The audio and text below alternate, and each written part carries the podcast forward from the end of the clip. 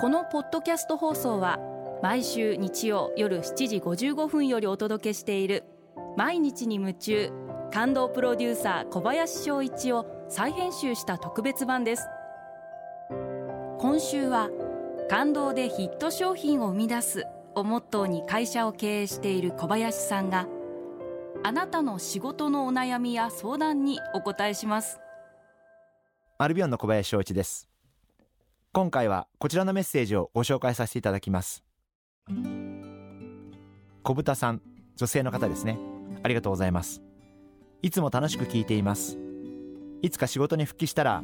役立つことばかりで勉強になっています。私もこれから仕事を探すところなのですが就職面接でどうしても緊張してしまってうまく話すことができません。大事な場面で自分らしく話すアドバイスをお願いします。というメッセージをいただきました。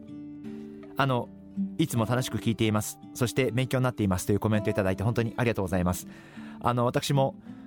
どれだけの方がどういうふうに聞いていただいているかいつも不安な状態で一生懸命話しているつもりなんですがあのこういうコメントをいただくとすごく勇気づけられますしすごく嬉しいです。あの本当にありがとうございます。あの私も初対面の方には特にそうなんですがすごく力むんです。あの自分をかっこよく見せたい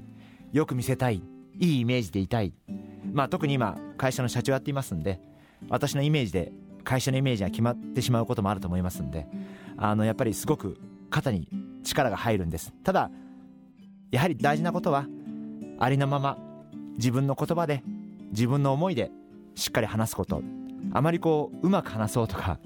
かっこよく話そうとか知的に見せようとかあんまり変なこと思わないで自分の言葉で話すことがすごく大切なんじゃないかな。あの私も本当に気持ちよく分かりますんで私もすごく気負って人に会うことが多いんですけどまあ実は気負ってる時ってすごく上半身が緊張してる状態なんであのやっぱりあんまり上半身が緊張してる状態っていうのは良くないんじゃないかな。なるべく上半身は力を抜いて、えー、肩の力を抜いて自分の言葉で自分の思いでありのまま話す喋る。そういうことが大切なんじゃないかなそんなふうに思ってます。例えば採用面接の時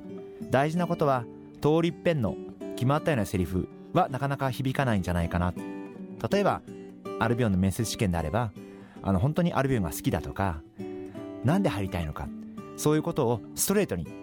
本に載ってる文章じゃなくて本当自分の気持ち自分の思いを自分の言葉で話していただくそういう方を採用するようにしています。本に載ってることを言おうとすると棒読みになりますんで。あのそこに気持ちは入ってこないんで。やっぱり自分の言葉じゃなければそこに自分の思いが乗っていかないと思うんで。面接官は言葉尻を聞いてるわけじゃなくて